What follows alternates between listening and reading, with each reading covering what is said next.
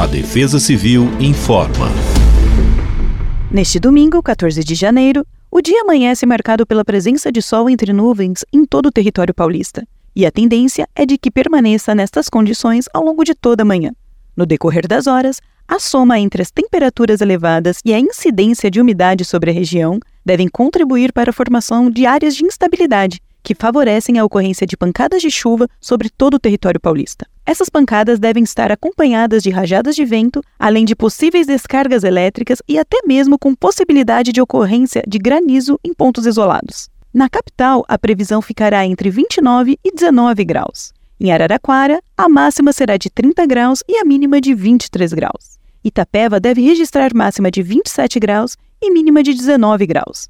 Já para a região de Ribeirão Preto, as temperaturas poderão atingir máxima de 29 graus e mínima de 22 graus. Quando dirigir sob chuva, evite passar ou estacionar perto de cabos elétricos ou torres de transmissão. Eles podem se soltar e causar grandes acidentes. Para saber mais sobre os cuidados que devemos tomar durante o período de chuvas, acompanhe nossos conteúdos pelo arroba Defesa Civil SP. Defesa Civil do Estado de São Paulo.